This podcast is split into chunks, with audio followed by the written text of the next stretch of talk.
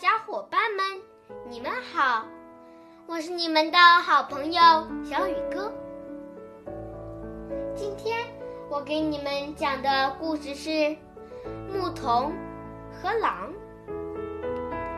从前有一个牧童在村里放羊，他喜欢和村民们开玩笑，搞恶作剧，谎称狼袭击羊群。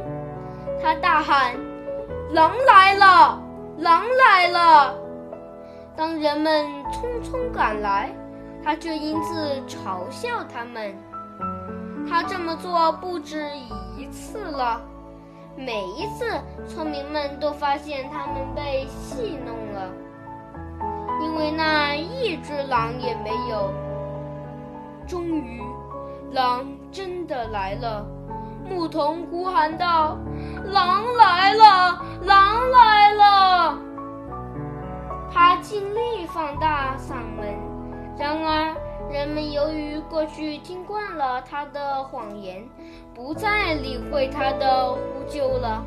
就这样，狼自得其乐，悠闲自在地把羊一只只都吃了。小朋友。